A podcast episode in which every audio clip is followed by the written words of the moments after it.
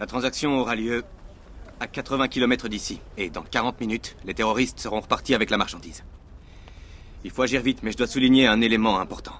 Cette mission n'a pas encore été approuvée. Si on y va, on y va tous. Capitaine, j'attends juste vos ordres. Plus fort que la peur.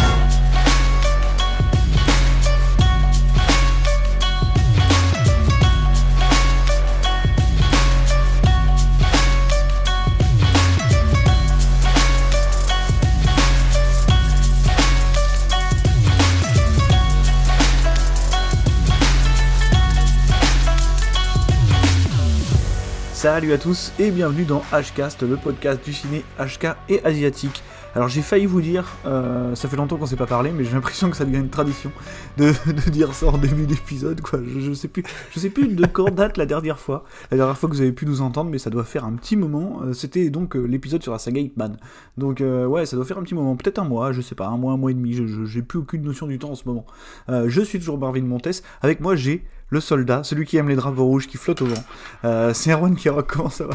Bah écoute, ça va très bien. D'autant plus que, que cet après-midi, j'ai vécu une expérience euh, ultra patriotique qui, dans le contexte géopolitique actuel, m'a vraiment mis du baume au cœur parce que je sais que dans le pire des cas, il y aura toujours l'armée chinoise derrière nous pour faire justice.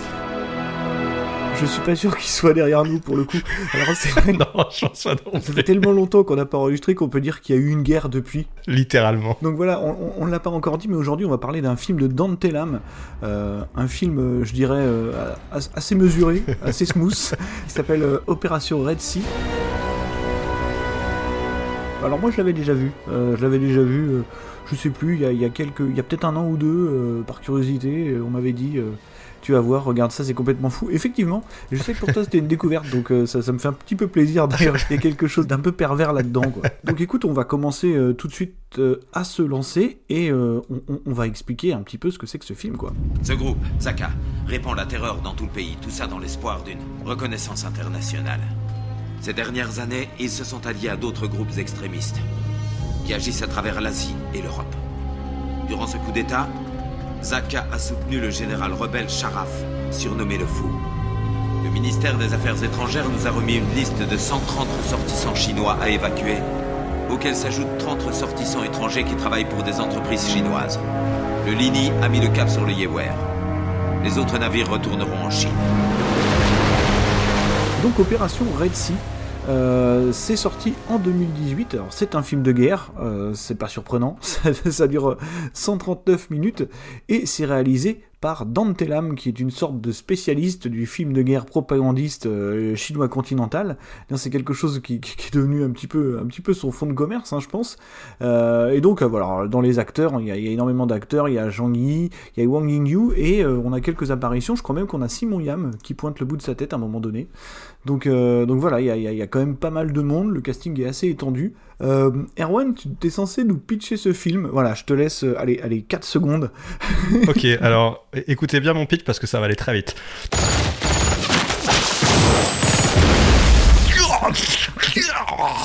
Voilà, c'était mon pitch. Mais plus sérieusement, on a une région euh, fictive. euh, Ça s'appelle le Yémer. Déjà, j'ai envie de chialer. Bon, on est, on est clairement euh, en Afghanistan. euh, Au Moyen-Orient. Voilà, au Moyen-Orient. Il y a une guerre qui se déclare dans cette région fictive. Et en fait, on a des commandos marines. Donc, un commando marines, on les envoie emmener hors du territoire les ressortissants chinois. Et en fait, une fois sur place, ça va être, euh, ça va être la beuverie. hein. Ça va tirer dans tous les sens. On a une pseudo-intrigue à base de composés chimiques qui permettent de faire des bombes qui peuvent réduire euh, le, le monde à néant. Alors, je vais être complètement honnête avec toi, je suis incapable de te dire de quoi ça parle. Bon, il y a une sorte d'intrigue derrière, euh, d'un- d'un intrigue de thriller, mais la plupart du temps, c'est juste euh, ces soldats qui essayent de survivre en faisant, euh, en faisant échapper les ressortissants euh, du pays. Mais c'est en même temps, c'est un film qui a à l'intérieur plein de rebondissements parce qu'on a des combats de tanks. On a des poursuites en voiture, des duels de snipers Avec des enfants. avec des, enfants. On a des attaques de mini-drones explosifs. Donc là-dessus, il est très inventif le film. Je pense qu'il y a quelques trucs qu'on pourrait expliquer autour de la variété de l'armement de l'armée chinoise. Je pense que quelque part, ils essayent de nous en vendre un petit peu. Ah, c'est une vitrine. c'est une vitrine. Alors après, à savoir ce qui est vrai ou pas, parce que parce que là, des fois, c'est un peu, c'est un peu hallucinant. Moi, j'ai vu ça et je me suis dit, si on part au guerre avec eux, on est mal. ah bah attends, une fois que tu les as vus avec leurs grappins qui se mettent dans les dans les murs des maisons. À la fin, je me suis dit, franchement, les chauffez pas trop parce que quand même, ils ont l'air d'être un peu chauds, quoi. J'ai hâte de voir ce que tu vaux, moi aussi. T'inquiète, tu vas pas être déçu. Avant de commencer à parler du film en lui-même, euh, on va peut-être revenir euh, sur l'homme, on va dire, derrière l'œuvre. Un petit peu le, le, chef d'orchestre, c'est quand même Dante Lam, euh, qui est un réalisateur, scénariste et producteur hongkongais. Et oui, hongkongais hein, d'origine, voilà. Donc c'était pas totalement un patriote chinois, même si depuis quelques années, c'est quand même euh, c'est quand même une grosse grosse figure de proue de ce type de cinéma euh, qui a quand même pas mal de succès. Hein. Je veux dire, finalement, tu vois, Opération Red Sea, c'est sorti en sorti en support physique, même jusqu'ici, tu vois. Il y a eu Opération Mekong avant, qui avait eu son petit succès aussi. The Rescue, c'est pareil. Et puis dernièrement, il a produit la bataille du, lac Jiangjin, du coup le le fameux film de guerre de Choyark. Et euh, il est en préparation de la suite. C'est Watergate euh, Bridge euh, qui est censé sortir bah, dès cette année d'ailleurs, puisqu'apparemment il avait dû être tourné en back-to-back.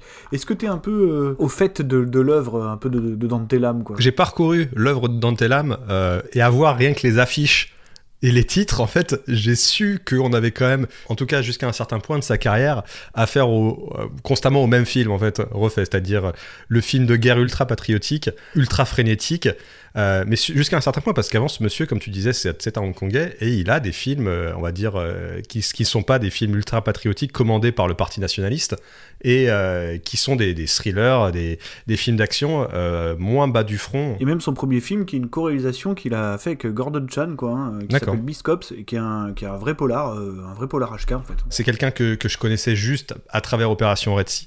Donc c'est vrai que là-dessus, encore une fois, euh, ta, connaissance du cinéma euh, hongkongais et chinois domine largement la mienne. Mais il n'empêche que, euh, en fait, en regardant Opération Red Sea, le mec, c'est pas non plus un manche. Non. Moi, je m'attendais à avoir des trucs vraiment too much.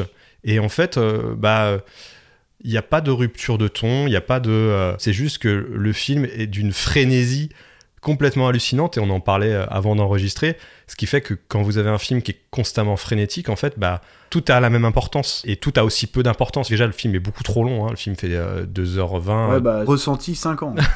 ressenti 5 ans. Franchement, c'est compliqué. Bah, juste, juste, pour terminer sur Dante Lam, avant de passer véritablement au cœur de, de l'opération Mer Rouge, tu vois, parce qu'on va l'appeler un peu, on va la franciser.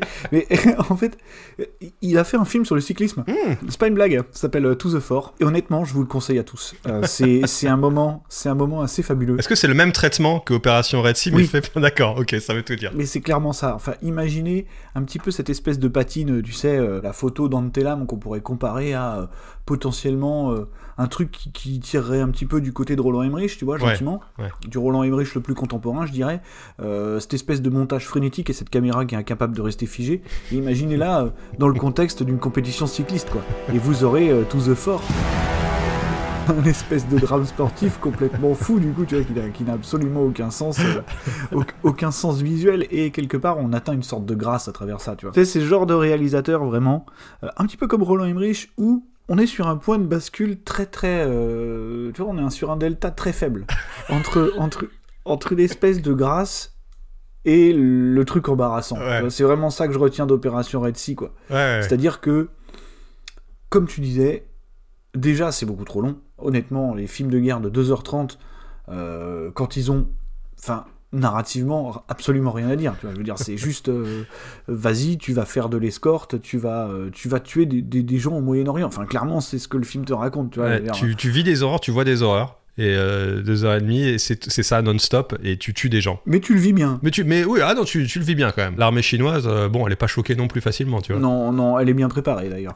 mais euh, mais en fait le film du comme tu le disais a beaucoup de mal à tenir une sorte de de rythme et d'amener de vrais points de tension finalement parce que parce que c'est 2h30 euh, c'est 2h30 de massacre. Tout à fait. C'est typiquement 2h30 de massacre quasi ininterrompu. T'as quelques scènes un peu rigolotes euh, qui durent euh, 5-10 minutes, notamment au début, avec une journaliste euh, qui est en train de te faire croire dans un film de Dante Lam euh, sponsorisé par le parti que qu'elle enquête sur la vérité et contre la corruption. Ça, ça m'a un peu fait marrer. Je me suis quand même dit, ils se foutent vraiment de ma gueule. quoi. non mais, je veux dire, qu'est-ce que c'est que cette idée-là, quoi? Il y a quand même des mecs qui ont de l'autodérision. Albert, tu sais mieux que quiconque pourquoi j'ai voulu quitter les gros journaux. Parce qu'ils font systématiquement l'impasse sur les sujets qui fâchent. Et qu'ils cachent les vérités à leurs lecteurs. Quand tu m'as engagé, tu as dit Non. que, que j'avais le courage de dire la vérité. C'est pour ça que je non. suis là. Mais hormis ça, tu vois, si tu veux, j'ai beaucoup de distanciation par rapport au cinéma en général. Peut-être que je l'aborde même un peu trop froidement. C'est-à-dire que émotionnellement, j'ai du mal à m'impliquer. Ah, t'es une sorte de Ridley Scott du podcast, de toute façon, t'es connu pour ça. hein. Ouais, je suis un peu le Ridley Scott du podcast. Je, je, je vivrai, je vivrai avec ça. Je, je n'aurai- jamais le, le statut que je mérite. Et tu vois, euh, le problème, c'est que même moi, j'ai dû le regarder en plusieurs fois. Au bout d'un moment, l'autre soir, je l'enquindais, je me suis arrêté. J'ai dit, c'est bon, je peux plus là. J'ai vu assez de, assez de gens se faire éclater la tête. euh, J'ai vu assez d'horreur, monsieur. Je veux dire, 2h30, ça d'affilée, pour moi, c'est vraiment pas possible. En fait, j'ai ressenti, je me suis dit, stop, c'est bon, j'ai compris, ça va, j'ai eu ma dose. Euh, il est, je crois qu'on on arrivait à la à l'heure et quart en fait. À 20 minutes. non mais à, à l'heure et quart, j'ai fait, euh, c'est bon, tu vois, c'est ça va. Euh, là, là, le film, il a dit tout ce qu'il avait à dire. Euh, maintenant, ça va être que de la redite pendant encore une heure. Et, ça a été le cas. Ouais. Ça a été le cas. Heureusement, le film a l'intelligence de se renouveler au moins au niveau de- du setup de l'action, ce qui est intéressant. Mais par contre, bah, on a des personnages absolument lisses qu'on ne peut pas différencier, mais je parle de la personnalité. Il n'y a rien qui ressort. Ouais, il y en a un qui mange des bonbons quand il est stressé. Voilà, c'est à peu près l'étendue de ce que vous apprendrez sur ces personnages. Tes bonbons là, c'est quoi l'idée? Tu sais toujours pas, depuis tout ce temps. J'étais un gamin turbulent. Je me prenais des raclés. Mais à chaque fois, ma mère me donnait des bonbons. Alors même aujourd'hui, quand je pars en mission, si j'ai des bonbons, je peux tout supporter. Il y en a un qui a une espèce de petite backstory parce que dans la scène d'intro, en fait, euh, il- c'est un- c'est le spotter du sniper. Ouais, ouais. Il tombe un peu sous la pression et donc du coup il a des remords après, tu vois. Mais le pire, le pire c'est le nouveau sniper, c'est celui qui essaie de caractériser le plus, quoi. Le... Le Top Gun, le, le Maverick de, de la bande. type qui arrive avec des lunettes de soleil jaune là, et, tout le monde dit Ah, regardez-le lui Pareil qui se la pète. On verra bien si c'est vrai. Le, le seul truc qu'il a qui, qui fait qu'il se la raconte, c'est qu'il a des lunettes de soleil, c'est tout.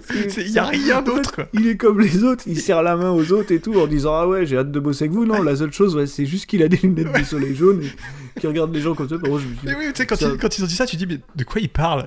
Ouais, tu, tu un- vois le mec qui arrive, tu dis, mais il a rien, quoi. Et ils ont fait un effort de caractérisation et ça tombe un petit peu à plat quoi. Par contre quand on pense au casting, ouais c'est vraiment vraiment une misère totale quoi. Je veux dire, moi je, je ne sais pas qui est mort.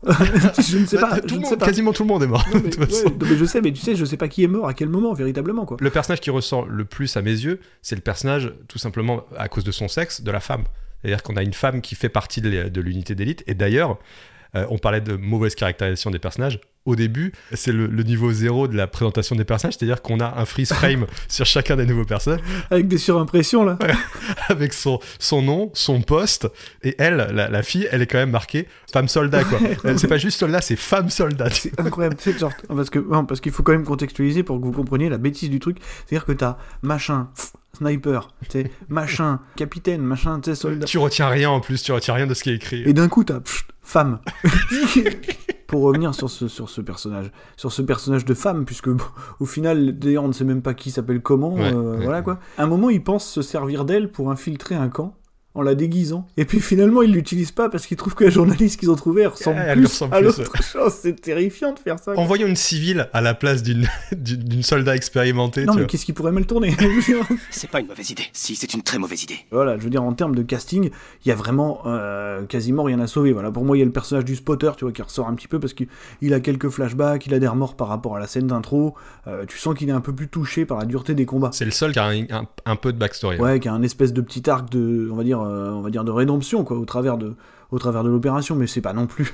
Attention, je dis rédemption, euh, calmez-vous. Hein, c'est, c'est, c'est de la rédemption euh, tranquille. Quoi. Ouais, parce que son arc, c'est quand même, pour, pour résumer, des spotters, donc il regarde où est-ce qu'il faut que le sniper tire, il lui indique qu'il y a un mec à tel endroit pour que le sniper tire. Son pote, au début, se fait dégommer. euh, donc il se sent responsable. Il y a un nouveau sniper qui arrive. Et à un moment, le sniper, il se rend compte que quand il, quand il pose son arme sur son épaule pour viser, bah, son, son spotter, genre, il tremble un peu. Bouge pas. Et puis après, il lui dit T'as toujours été comme ça, tout tendu. Tu trembles sous la pression. Sur le terrain, tu peux pas éviter les balles. Voilà, je t'ai donné un cours particulier gratuit. Et après, bah, il a plus peur. c'est voilà, c'est ça, son arc. C'est parce que c'est Top Gun avec ses lunettes qui lui dit ça, donc forcément, moi j'ai Maverick à côté, il me dit ça, j'ai pas peur, tu vois. Mais moi, avant qu'on en parle plus globalement, j'aimerais qu'on reparle de cette scène d'introduction. qui est quand même un des trucs les plus fous du film. Les premiers plans du film, déjà, alors faut, faut, faut remettre les choses en contexte, c'est-à-dire qu'on est sur la mer, et donc on a un, bateau, euh, je sais pas, c'est un truc de la marine marchande, un truc comme ça, qui se fait attaquer par des pirates somaliens. Les pauvres pirates somaliens qui, qui commencent à devenir les méchants de tous les films. euh, Guangdong On est attaqué par des pirates On est attaqué par des pirates Ah, et puis là, ils sont féroces. Hein. T'en as un qui regarde la caméra et qui fait. C'est ce que j'allais dire. Le plan sur le pirate somalien qui regarde la caméra en rigolant. Je me dis, qu'est-ce que c'est que ça? Alors, oui, il faut tout de suite crever l'abcès.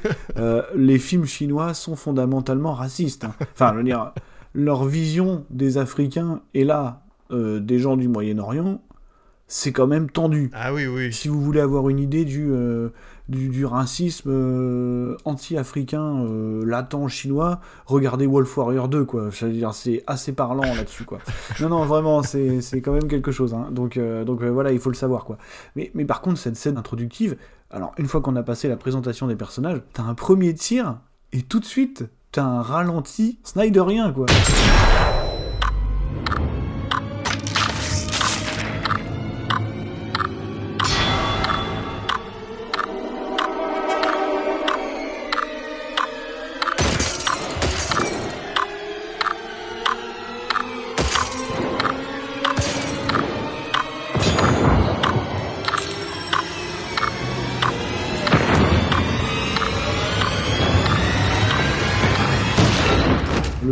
Dure euh, 15 secondes avec une balle qui passe à travers d'une vitre, qui passe entre des civils et qui va se loger dans un pirate somalien qui va traverser, qui va. Enfin, dès le début, c'est bon, t'as compris, tu vois, on t'a, on, on t'a pas menti sur la marchandise, quoi, tu vois. Euh, demeurant, c'est c'est techniquement, parce qu'on s'en on s'en moque à cause de, de l'idéologie et le côté propagande, et puis voilà, le, le niveau zéro de développement des personnages, mais c'est euh, c'est très compétent techniquement. C'est-à-dire que même si la caméra est, un peu, est, est complètement folle et, euh, et euh, peut pas s'empêcher de bouger dans tous les sens, l'action reste lisible et euh, il y a des idées visuelles qui sont, euh, qui sont bien exploitées. Il n'y a, y a rien de ridicule. Mais il n'empêche que c'est Snyderien euh, dès le début. D'ailleurs, ils vivent pour le combat uniquement, tu vois, ils sont jamais caractérisés autrement, quoi. Il y a vraiment pas, pas vraiment de dimension humaine dans cette équipe-là, quoi. Ah bah de toute façon, ils vivent pour quelque chose de plus grand qu'eux. Le Parti communiste. C'est vrai, c'est vrai. oui, mais moi, nous, on peut pas, on peut pas comprendre. tu vois, Ah non, non, ça en- nous échappe ça. En France, tu peux pas vivre pour le Parti communiste, sinon t'es mal barré, quoi. tu, tu vis mal, tu vis mal. T'imagines, toi, tu pars à la guerre comme ça pour Fabien Roussel, quoi. C'est chaud. Franchement, moi, je fais pas ça pour Fabien, quoi. Même pour, euh, pour un steak, quoi. Mais il y a cette esthétique-là, en fait, qui est par moments solide et par moments un peu irritante. C'est-à-dire que, oui, comme tu disais, t'as dit pub parce que ça a vraiment une esthétique de film de, tu vois, d'action américain, euh, Brock- Brockheimer post-Tony Scott, un peu, tu vois. T'as un principe de d'introduire à peu près toutes les scènes avec des plans de grue, euh, des travelling circulaires, tu sais, des grosses coupes. Hum, euh, hum, hum. et, et- et en fait, le film, au final, tu vois, on parlait tout à l'heure de l'impossibilité de, de conserver une espèce de notion de tension, de climax. Il a un peu la maladie de Michael Bay. Euh, C'est-à-dire d'être une espèce de pub géante. Tu vois, moi, je, je, je pensais à, tu sais, les pubs de l'armée française, la marine recrute, là, c'est un peu ça, tu sais, sur les porte-avions, là.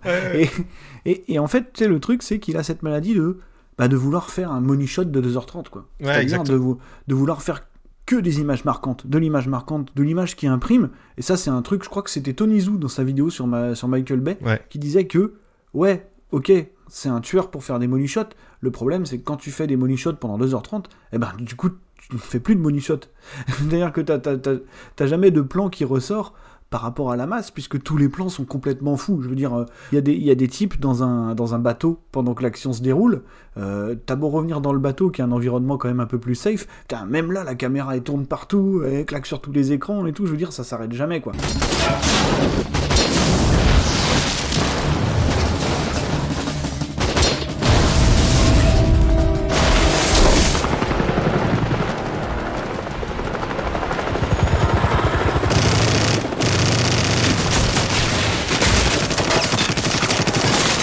Parlais effectivement de money shot, ça rejoint complètement aussi la notion de, de montage dans le film, où, on- en fait on a très peu de moments où on va se poser. Ouais. Mais c'est juste qu'il faut, juste le temps que le- vraiment le personnage, le spectateur pardon, reprenne son souffle et, et à peine le temps d'en prendre son souffle pour repartir dans un rythme dans un rythme fou. Et je repensais en voyant le film, je repensais aux différents films de guerre, euh, les grands films de guerre qu'on connaît.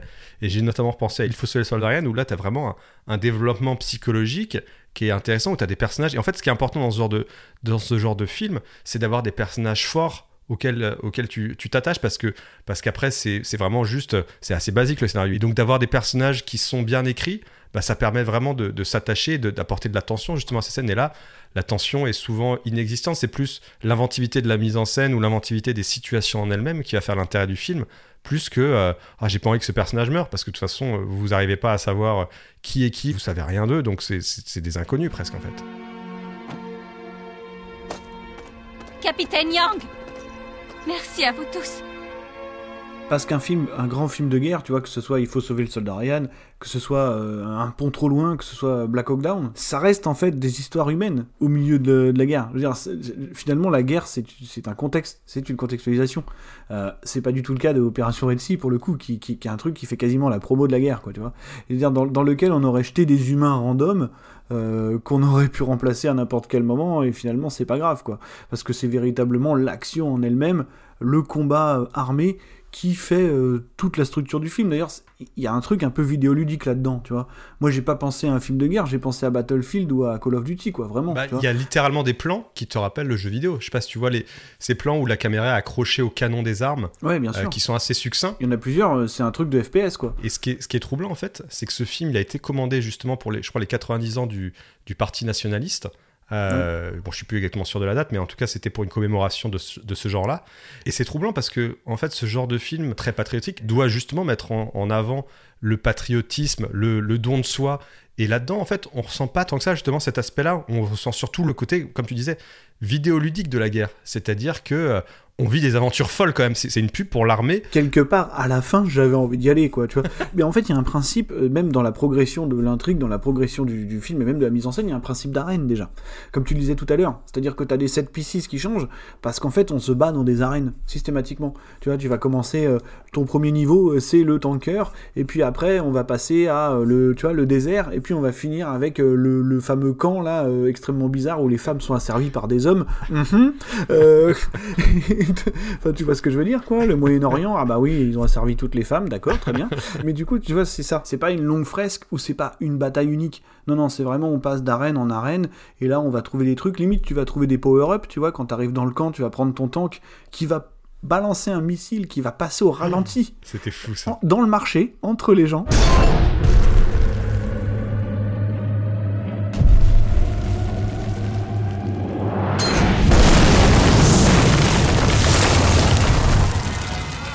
Alors, les effets visuels After Effects, par contre, faut aussi qu'on en parle parce que c'est quand même assez compliqué. Il y en a qui sont bien, il y en a des solides. Il y en a des solides, mais moi j'ai surtout vu des explosions quand même. euh, tu sais, c'est les applications iPhone euh, fixes, euh, machin. Enfin, je veux dire, euh, c'est quand même.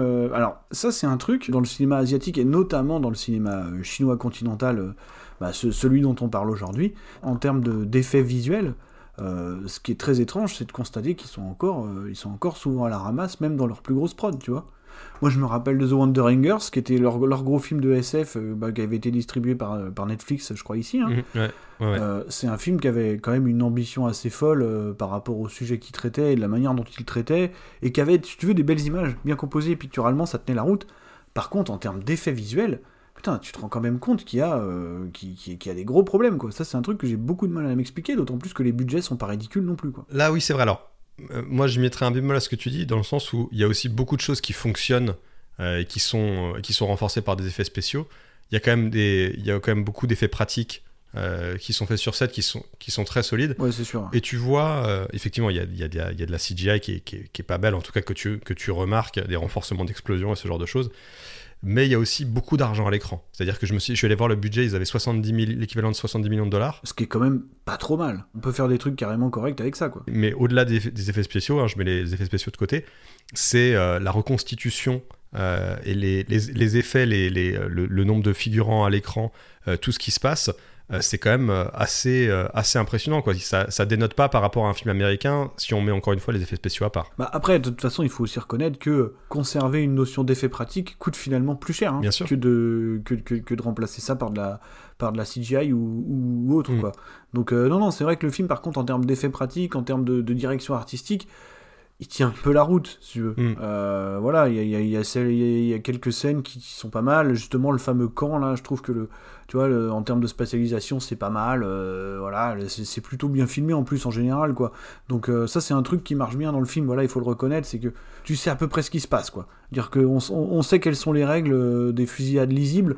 Euh, le film s'en tire assez bien là-dessus. ouais, parce qu'il a, il a notamment voilà, ces, ces plans, euh, j'imagine, de drones qui permettent de placer, et je pense notamment à la spatialisation qui est très importante dans les duels de sniper, où tu, tu comprends où ils sont les uns par rapport aux autres, ce qui n'est pas forcément chose aisée quand tu fais de l'action. Ah, Ce qui est pas simple en plus dans une bataille à 8 contre 150. Ouais, c'est sûr, mais que je- la, chose que je voulais dire euh, pour terminer sur les effets spéciaux, c'est que le, le petit truc notable, c'est qu'on on remarque quand même que Hong Kong et la Chine euh, préfèrent toujours, en tout cas dans ce film-là au moins, euh, les effets pratiques, les poches de sang qui explosent. Bien sûr. C'est tant mieux, même si bon, il y a eu, il y a eu un accident notable qui s'est passé, euh, qui s'est passé récemment et qui fait relativiser la nécessité à Hollywood d'utiliser des armes à blanc. Mais là, tu sais que c'est quand même visuellement autre chose que les explosions de sang en CGI auxquelles on est très habitué et qu'on remarque aisément. Quoi. Il y a quelques scènes, euh, voilà, pour, continuer un peu là-dessus, qui, sont quand même notables, euh, parce qu'il y, a différentes choses. On peut pas éluder l'aspect extrêmement propagandiste du, film, et même, je dirais, publicitaire de la guerre, mais pas que de la guerre, tu vois. Il y a quelques trucs qui m'ont beaucoup marqué, comme ce placement de produits bancaires. Euh, je sais pas si tu vois. Ah, c'était une pub ça Ouais. C'est clairement un placement de produit au moment où quelqu'un se prend une balle dans la tête, quoi. C'est fou. Dans le blockbuster hollywoodien, il y a du placement de produit à chier, mais t'as quand même la décence de pas arroser ça avec le sang des civils, tu vois. Je veux dire, Ouais, on, a, on, on a une carte bancaire à placer. Ah bah, on a un petit place quand quelqu'un s'est pris une balle dans la tête. et là, paf, t'as t'as une gerbe de sang vraiment qui atterrit sur la carte, et honnêtement, vous verrez, on reste que 3-4 secondes sur la carte, et on voit bien la marque et tout, quoi. Et ça, c'est une des scènes, alors c'est pour le coup, c'est même pas une scène, c'est un cut, mais qui m'a complètement retourné le crâne. Quoi. Je me suis dit, qu'est-ce que c'est que ça? Il y en a d'autres, il y en a d'autres. Alors, il y a effectivement le duel de sniper avec un enfant, euh, qui est quand même. Ouais. Alors, il y a un enfant qui est un- une sorte de- d'enfant euh, proto-terroriste. Bon, c'est un ado, Ouais, c'est un ado. ouais. Bon, il est quand même très, ju- très juvénile, quoi, tu vois. Un peu, un peu proto-terroriste. Qui, en fait devient une sorte de boogeyman, quoi, qui est en train de les, suivre. Le mec est là à chaque fois, tu vois, pour shooter leur propre sniper. C'est la dynamique presque American Sniper, quoi. C'est le, le méchant d'American Sniper. hein. Ah oui, mais c'est un choix qui est, qui est absolument euh, étonnant parce que tu t'attendrais, en tout cas moi je m'y attendais un peu, à ce que si tu prends un enfant comme ça qui d'ailleurs qui a une, euh, moche de cicatrice, euh, une double cicatrice sur le visage, et tu te dis mais c'est- quoi ce choix au lieu de prendre un adulte qui serait flippant et ok ouais d'accord tu traites le terroriste comme ça bon c'est pas grave, mais c'est un enfant et tu te dis peut-être qu'à un moment ils vont faire un truc avec ça, tu vois, qu'ils ils vont le bloquer et ils vont avoir un, un discours euh, genre non mais il faut tous qu'on soit copains. Genre, vas-y frère, t'es un enfant, change. Non, pas du tout. C'est pas du tout ça qui se La passe. seule chose, la seule fleur qu'ils font à ce personnage, c'est quand, quand finalement, parce qu'il échappe plusieurs fois à la mort, quand finalement il, il le dessoude, euh, on ne le voit pas mourir. C'est-à-dire que c'est su- suggéré. Le à charcle travers quand même, quoi. Ouais, ouais, il, il meurt, mais c'est le, le seul présent qu'on fait à ce personnage, c'est de dire bon, tu- les Chinois sont quand même dit, on va peut-être pas montrer la, la- que, que nos forces ont tiré dans la tête d'un enfant de 8 ans. Ouais, mais on va te dire qu'ils l'ont fait quand même.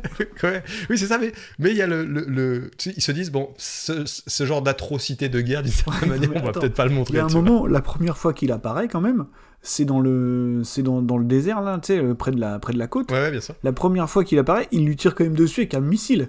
Je veux dire, il y, a, il y il un mec qui a un mortier, il vise un gosse avec le missile. Il Le mec en a rien à péter quoi. Donc euh, Ah, puis il prend, il se fait, il se fait aussi exploser l'oreille. il se fait exploser l'oreille par une balle de sniper.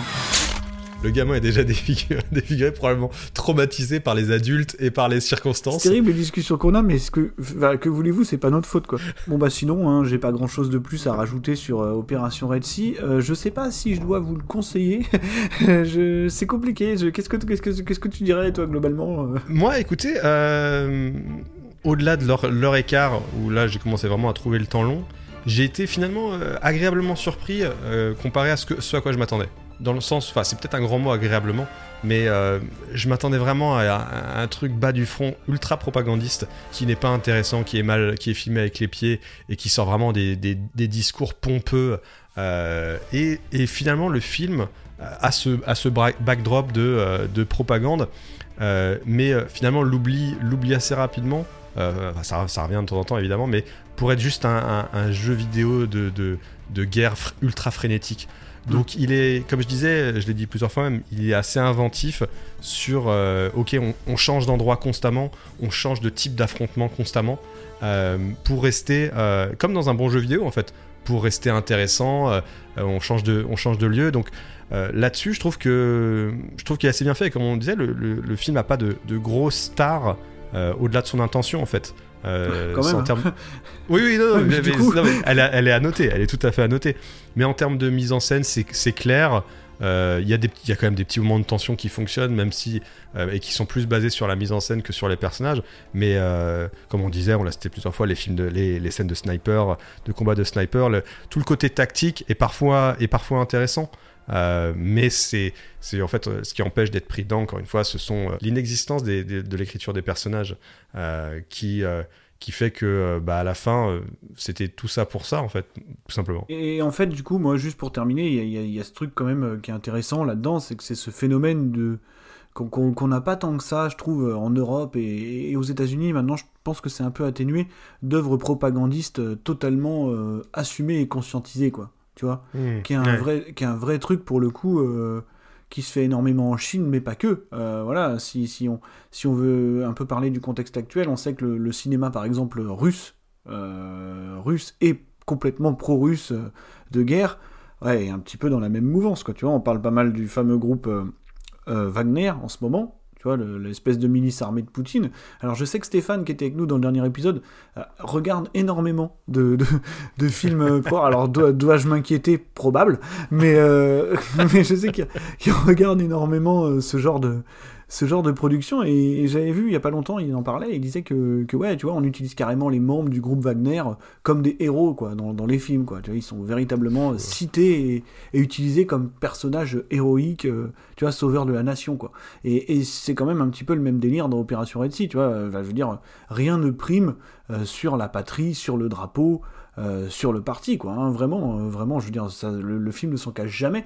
Et il essaye vraiment en permanence de montrer l'armée euh, l'armée chinoise sous son meilleur jour.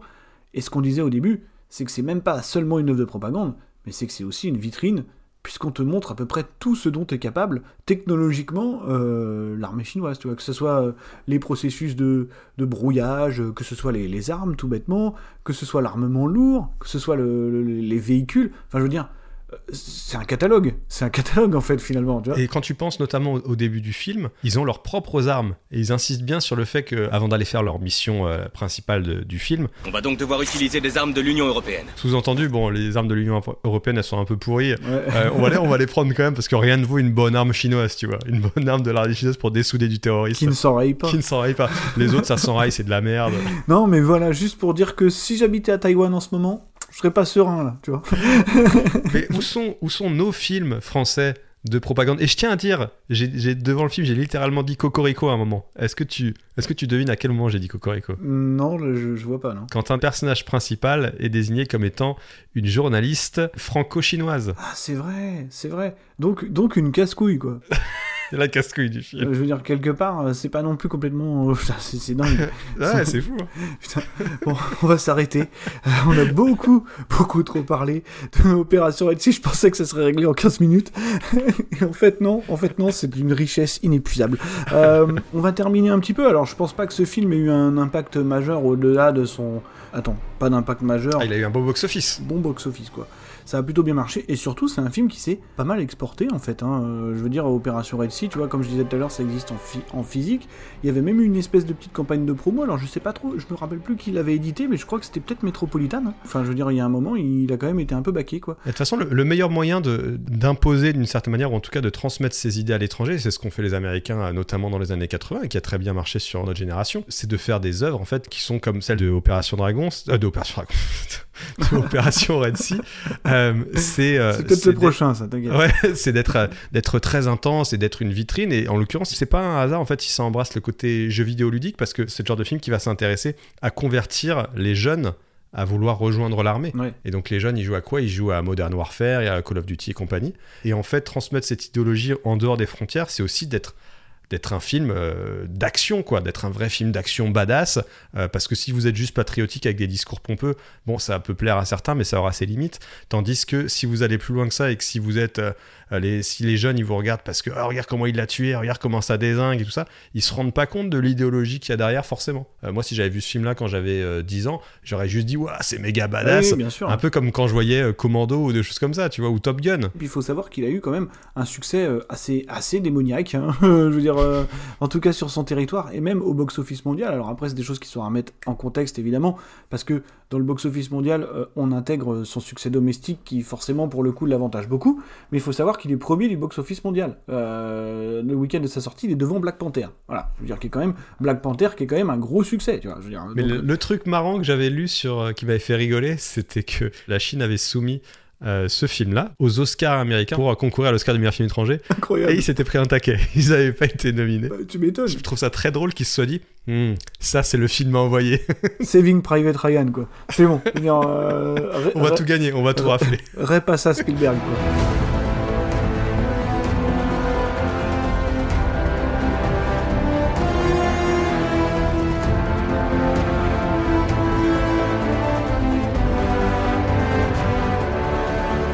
Moi, je vais juste terminer par citer un chef-d'œuvre euh, absolu. C'est-à-dire que je, voilà, je peux pas m'empêcher à la, à la lecture de, de- d'Opération Red Sea de penser à un autre film extrêmement propagandiste, très, très, très empreint de l'ombre du drapeau rouge. C'est un, un film de Guan Hu qui s'appelle euh, la, la Brigade des 800, voilà, qui est sorti en 2020. euh, qui est un, donc un, un autre film chinois au budget similaire, hein, qui coûte 80, Gros succès aussi. 80 millions, énorme succès, je crois que c'est le, le succès un petit peu de l'année euh, de l'année 2020. Euh, et donc qui est, euh, qui est une sorte de, de- comment dire de, de reconstitution historique tout à fait euh, Très historique. tout à fait pertinente sur, sur une, une, une des, un des épisodes, je dirais, de la, de la bataille de Shanghai, donc qui se passe pendant la, la Seconde Guerre sino-japonaise, et donc au commencement de la Seconde Guerre mondiale, hein, bien sûr. Donc euh, c'est une histoire de siège, hein, voilà, c'est un, film de siège entre, entre 800 soldats, euh, bien aidés par leur, euh, par drapeau rouge qui flotte au vent, euh, face, face à de très méchants japonais assez mal caractérisés, quoi. Enfin, vous caractérisés comme dans un film chinois. Donc voilà, je n'en dirai pas beaucoup plus. Sachez que je trouve ça beaucoup mieux parce que c'est vraiment beaucoup plus ludique. Voilà, il y a quelques idées euh, visuelles notamment. euh, Je vais pas vous les spoiler parce que ça vaut le coup de les découvrir, mais qui sont Et parce qu'un jour, on fera probablement ce film. et, et parce qu'un jour on en parlera, parce que ça vaut quand même le coup quand on, quand on sera sur notre arc de, de propagande absolue. Euh, Erwan, merci d'avoir pris le temps de, de débriefer euh, Opération Réussie. C'était un vrai plaisir. Je me sens une âme patriote euh, euh, chinoise. Je me sens chinois en fait, d'une certaine manière, après avoir vu ce film, tu vois. Bah ouais, ouais, mais bon, en même temps, t'es bien aidé. Euh, sans vouloir. voilà, je- Sans vouloir dévoiler ma vie est-ce que personnelle. t'es- Est-ce que, est-ce que la famille était là quand tu, quand tu l'as regardé ou pas? Est-ce qu'ils ont senti un truc euh, poindre euh, Tu sais quoi? Peut-être qu'à l'intérieur de ce film, il y a genre une série de mots euh, qui n'ont qui n'ont de sens que pour des gens, des Chinois. C'est un épisode d'X-Files, le truc, quoi. C'est euh, d'un euh, seul coup, elle s'arrête et elle me dit Je dois rejoindre la mère patrie. et puis elle quitte l'appart. Franchement, je, je serais d'avis que t'essayes pour être sûr.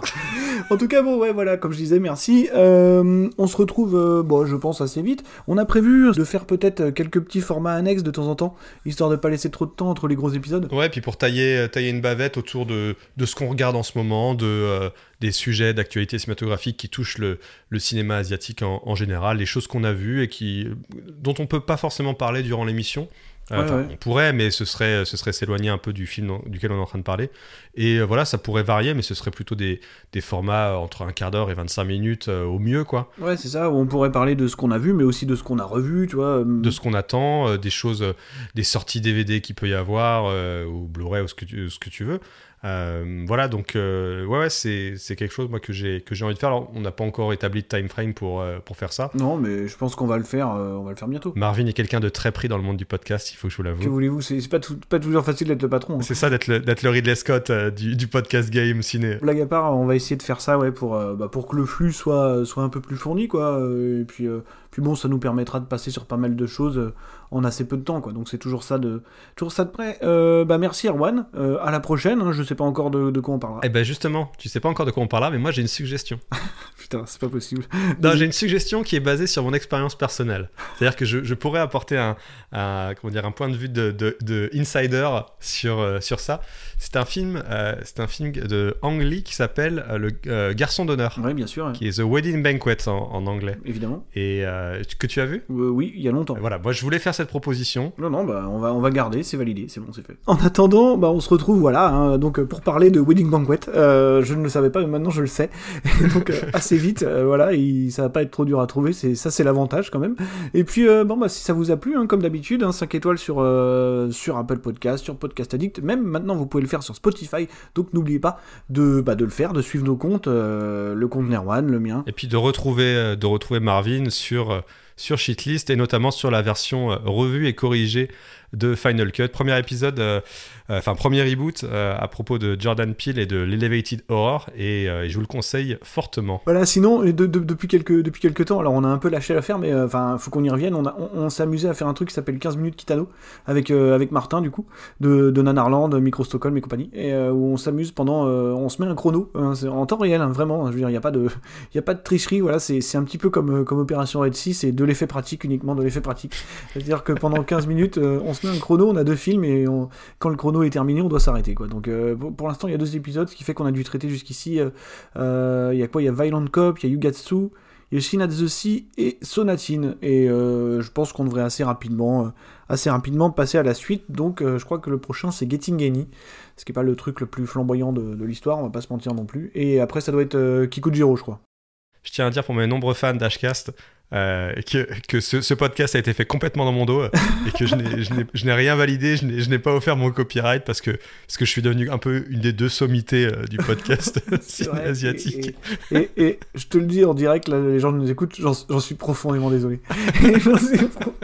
J'en suis, profondément, j'en suis profondément désolé. Ah, mais de toute façon, j'en veux à Martin. C'est à Martin que j'en veux surtout. Mais, mais- mais tu sais quoi, c'est complètement sa faute. Euh, il m'a dit, euh, franchement, on n'appelle pas Erwan. Voilà, il me l'a dit comme ça. Ah, y a des choses, j'ai des choses à régler avec je veux, je veux pas foutre la merde, mais, mais c'est ce qu'il m'a dit. Donc euh, voilà, bon, si tu nous écoutes, Martin, franchement, c'est. Enfin, je te le dis, c'est pas cool. J'arrête, j'arrête, j'arrête. Voilà. Et puis bon. Allez, si ça vous a plu, toujours, hein, moi je l'ai déjà dit, 5 étoiles, tout ça, machin. Et puis, con- alors, je sais pas si je dois faire la phrase finale, continuer à regarder des films chinois patriotiques, peut-être, voilà.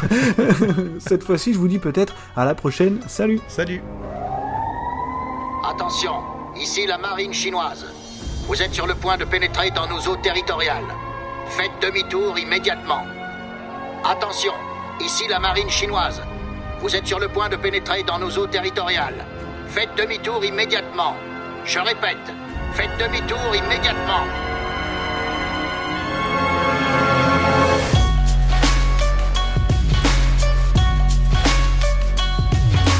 Vous avez écouté Hcast, un podcast de Marvin Montes et Erwan Kirok avec Micro Stockholm. Retrouvez-nous sur les